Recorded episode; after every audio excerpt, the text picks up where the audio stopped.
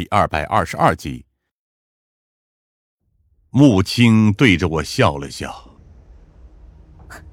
张警官，人体上任何部位能验证出来的线索和信息都远超你的想象。”他随即熟练的从肋骨上用镊子取下了一些组织，开始分析起来。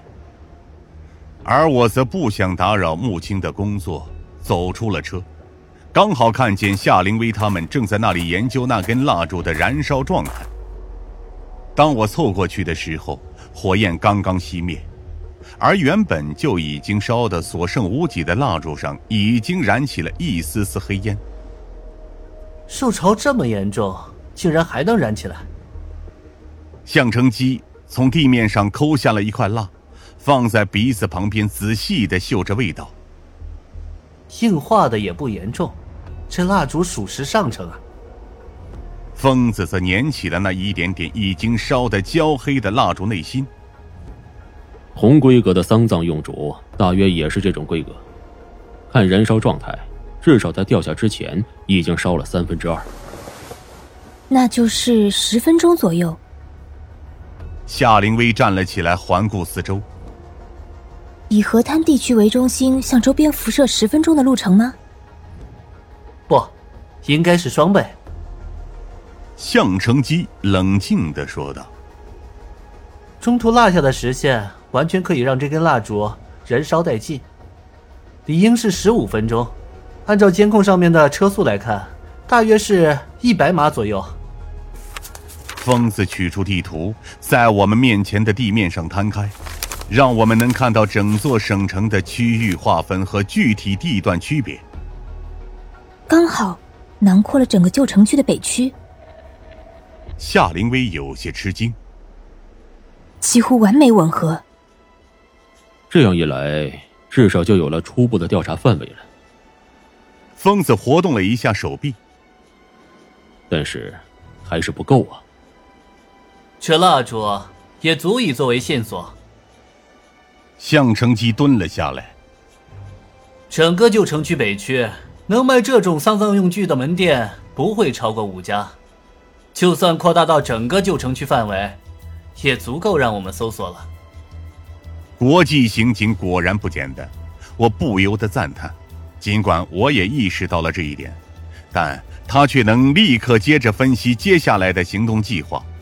从这一点来看，向成基甚至远在我之上。就在这时，从指挥车内也传来了好消息。穆青连护目镜都忘记摘下，便惊喜的从车里跳了出来。啊，有了，这里也有了。夏灵薇有些疑惑：“你又发现了什么？”穆青没有直接回答，而是笑着看了我一眼。我之前就说过，人体的部分能表明的线索和信息，比你想象中的要多得多。程警官，你可别小看了我们法医这门职业呀！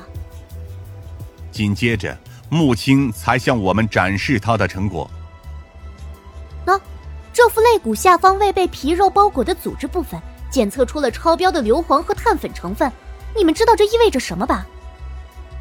我瞪大双眼。硫磺和碳粉，这不是鞭炮产业常用的火药成分吗？项成吉立刻反应了过来。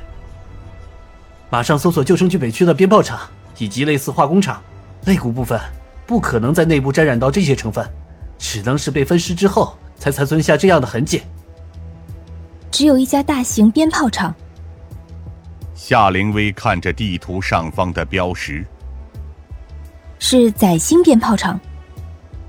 这就是我们的捷径，我们的调查能力。一条分岔路口已经在我们眼前。铺展开来，而如果我们搜索得当，这两条岔路最终都能将我们引到终点。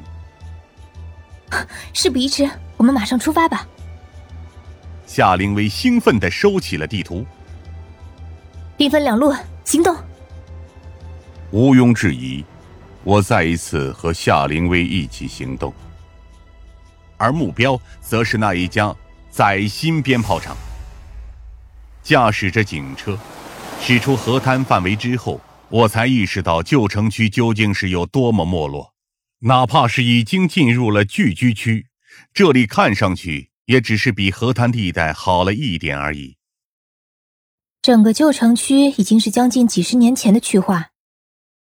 夏灵薇在路上和我解释道：“现如今啊，大量人口几乎都搬迁到了新城区居住，毕竟那里生活更加便利，占地面积也更大。而旧城区现今居住的人口和新城区比起来，几乎不足五分之一，而且大多数都是老龄化严重的人口，就算这样，也在逐年流失。难怪都说这里是被弃之地。”我有些感慨的说道，回想起那座河滩上的荒凉，和这里比起来，几乎不遑多让。沿着潮湿的小街道前进，我也看到了更多的众生百态。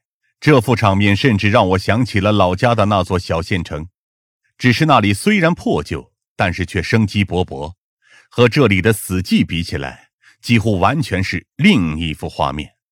奇怪的是。我们顺着地图前进，最终在终点却没有找到载新鞭炮厂的位置，只能看到一排排密集的棚屋，以及越发复杂幽深的小巷。